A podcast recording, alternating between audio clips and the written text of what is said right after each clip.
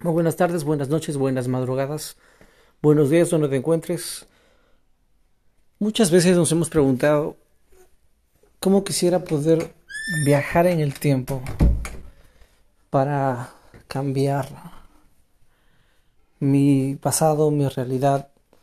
Y mucha gente dice, si alguien del futuro pudiera ver mi futuro y me avisara lo que va a pasar, yo no cometería los mismos errores.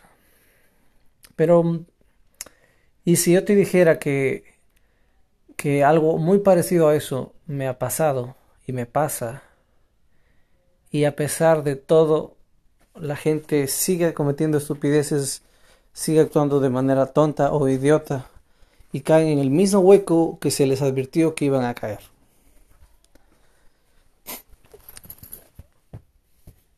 Muchas personas no creen en la evolución Personalmente yo no creo que, que la evolución de un dinosaurio salga una gallina, no creo en ese tipo de evolución, pero sí creo en la microevolución. La microevolución, como te dije, es eh, una persona blanca, completamente blanca, se va a vivir a África, donde hace mucho sol. Quizá unas 20, 40, 50 generaciones después, sus hijos no tengan el mismo nivel de tez blanca, porque su piel se adapta al, calor extremo del sitio. ¿Sí? Eso está demostrado. Que los perros que tienen mucha lana se van a lugares donde hace mucho calor y pierden lana. Eso es adaptación pura y dura. Y la ciencia lo ha demostrado. Son cosas que realmente se puede observar y que nosotros podemos darnos cuenta de Cuando la persona toma muchas pastillas para enfermedades, las, bacterias se hacen más resistentes. Eso se llama microevolución, adaptación al medio ambiente. ¿sí? Pero no significa que un perro se convierta en un dinosaurio, un dinosaurio en un lagarto y un lagarto en una gallina. No, no. Simplemente es evolución, pero microevolución. ¿sí? Entonces, hay muchas personas que, por ejemplo, hay estudios que demuestran que personas con con las mujeres que tienen a veces la mandíbula un poco más proporcionada de lo normal, pueden ser mucho más activas sexualmente, o que las personas que son de, de, de, cabello rojo, naranja como lo dicen, o los colorados que dicen, son más sensibles a los cambios del, de atmosféricos, por ejemplo, si va a llover o no va a llover, cosas así. ¿sí? Entonces, es como si fuera un juego. Si una persona es, eh, pelirroja, pues 30% más de, sensibilidad al clima. Si una persona es eh, con mandíbula mujer así, 10% más de sexualidad. Y así, eh, cada ser humano tiene diferentes facciones, ¿sí? Gracias a Dios yo tengo algunas facciones que me permiten poder, yo lo llamo dones de Dios. Según la Biblia son dones. Dios te da cosas dadas por Él para poder ayudar a las personas, para poder ser útil a la obra de Dios, ¿sí? Yo los llamo dones, la Biblia los llama dones. Entonces yo tengo algunos dones que Dios me ha dado. No quiero contar todo para no ser eh, egocentrista y centrarme en mí. No, no, eso no es el punto. El punto es que uno de los dones que me ha dado Dios es de poder contemplar las posibilidades o los posibles futuros en la vida de la gente. Y cualquier persona dice, ah, yo también puedo hacer eso. Pero el tema es que todos pueden ver las posibilidades, pero no todos se les cumple lo que se les dice. Entonces yo, gracias a Dios, ya son muchas personas a las que les he advertido lo que iba a pasar de parte de Dios y se ha cumplido exactamente como se les había dicho que iba a pasar si no tomaban ciertas decisiones en su vida. Y cuando yo lo hago, no, yo no tengo nada que ver con el asunto. Simplemente yo trato de advertir a la gente eh, para que no sucedan esas desgracias. Y eso es lo que yo hablaba. La gente idiota, la gente pendeja, la gente que actúa con estupidez. Cuando les he dicho lo que va a pasar a las personas, las personas piensan que yo les digo porque me caen mal, o porque no les me gusta ellos, o porque quiero que les deseo el mal, o, porque yo me hago el intelectual o me hago el sabido, como dicen o, si yo me hago parecer como muy elocuente o como que me como que doy una imagen de algo que no soy. Y la gente prefiere enojarse conmigo, prefiere distanciarse de mí, prefiere eh, a veces ofender a mí, a mi esposa. Pero al final del día, las palabras que uno se les dice se cumplen. ¿Sabes? He dicho, te vas a morir si no haces esos cambios y en menos de una semana se murió. He dicho, vas a tener un accidente si no haces esto aquello y tuvo el accidente. Y así mucha gente, muchos casos, son muchos casos y, y la gente a veces no, no cree. Y lo que voy es que quizá Dios pone personas en tu vida que te advierten de lo que puede pasar en tu vida. Quizá ellos no son conscientes de lo que te dicen, pero hay mucha gente que nos advierte. Y te voy a decir esto. En mi experiencia, de cada mil personas que se las pueda advertir, quizá unas 20 o 30 personas escuchan el consejo y hacen caso a la advertencia. A veces de 100 personas, dos o tres personas te escuchan, pero a veces de mil, 20 o 30 personas te escuchan. ¿Cuál es el problema en la vida? Que nosotros preferimos juzgar al mensajero y no escuchar al mensaje.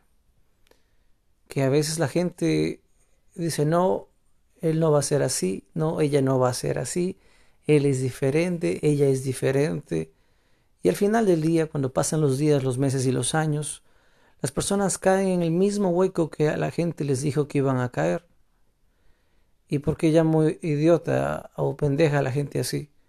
Porque es una estupidez. O sea, hay gente que chocó un carro, nadie le advirtió nada, son cosas inesperadas y bueno, tiene que enfrentar la vida. Pero las personas que, que se les ha dado el privilegio de poder ver lo que pasará o de advertirles lo que pasará y a pesar de que reciben la advertencia, caen en el mismo hueco, es algo muy tonto. ¿Y por qué la gente cae en ese mismo hueco? Pues en la Biblia está que aún los sacerdotes le tenían enojo e ira a Jesucristo.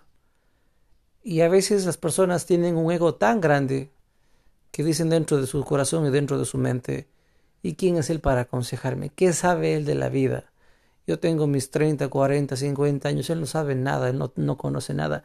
Otros dicen, nadie ha vivido mi vida, por lo tanto nadie tiene derecho a juzgarme. Y al final del día, las desgracias que se les dijo que iban a pasar suceden. Y a veces, yo soy sincero, yo amo a Dios y me gusta servir a Dios, pero a veces es es muy triste a veces que aún en mi propia familia hay mucha gente que se le advirtió y, sucedió exactamente lo que se dijo que iba a suceder. Y a pesar de que yo, yo por ejemplo, yo de muchos familiares dije, va a pasar esto, hágame caso, va a pasar nada. Han pasado años y se han cumplido muchas cosas y aún así la gente a veces aún no escucha. Y es difícil y es triste que aunque yo pueda ver lo que va a pasar, aunque se les diga, aunque les advierta, aunque les, les, les explique paso a paso qué va a hacer suceder en 3, 5, 10 años. Si no toman ciertos cambios ahora, aún así la gente cae en el mismo hueco que se le dijo que iba a caer. Y quizá no haya mucha gente así en tu vida, pero hay veces que la gente nos da consejos buenos. Y nosotros por menospreciar a la persona, por creer que nadie tiene derecho a juzgarnos, no escuchamos el consejo. Y al final del día se cumple exactamente lo que se nos había advertido. Así que, ¿cómo ser alguien tonto teniendo un ego muy grande? ¿Qué significa tener un ego muy grande? Ser orgulloso, ser cabezadura, ser una persona que no sabe eh, cuestionarse. Mucha gente no se cuestiona, ¿estaré haciendo mal? ¿Estaré haciendo bien? ¿Será que estoy yendo a una iglesia que realmente vale la pena? ¿Será que sí roban en esta iglesia? ¿Será que mi mujer puede hacer que no sea la persona que yo pienso que es? ¿Será que el, esposo le, le, haya podido ser infiel? ¿Será? ¿Es posible eso? ¿Será posible que soy muy bravo o muy enojado o muy enojón? ¿Será posible que no sea un buen padre, una buena madre? la mayoría de gente no se cuestiona, casi nunca se cuestiona. Ya la gente dice, me tienen que querer como soy, yo soy así, punto. Y si me quieren, me han de querer así. Y la gente no, no, no entiende muchas cosas. Por eso dice la Biblia, mi pueblo pereció por falta de conocimiento. Así que dejemos de querer de querer eh, viajar al, pasado o viajar en el tiempo. Porque aunque tú le, te encontraras con tu yo en el pasado, te apuesto que ese yo no te escucha. No te escucha y no te va a hacer caso, como la mayoría de la gente. Entonces es súper importante ser humildes, trabajar en el ego y, y a veces puedes recibir el mejor consejo del peor de tus enemigos. Un buen consejo siempre será un buen consejo, sin importar de dónde venga. Pero mucha gente quiere que el presidente de la nación se le acerque para darle el consejo. Y no están dispuestos a escuchar el consejo de una persona que no les agrada. Y además de que cuando alguien te da un consejo, no siempre los consejos, la mayoría de consejos son cosas que no te van a gustar oír. Así que no te canso más, que Dios te bendiga Simplemente sea humilde y escucha porque la vida nos da señales de lo que vendrá. Y, y déjame decirte que no, el futuro no es como que una línea temporal. El futuro son muchas posibilidades y muchas probabilidades. Y hay probabilidades que son más fuertes y probabilidades que son más lejanas. Entonces, dependiendo de los hábitos que tengas a diario, serán las posibilidades para un mejor o un peor futuro. Bendiciones, que Dios nos siga bendiciendo, un abrazo fuerte. Y lo que algunos llaman vida, yo lo llamo Dios. Bendiciones, chao, chao.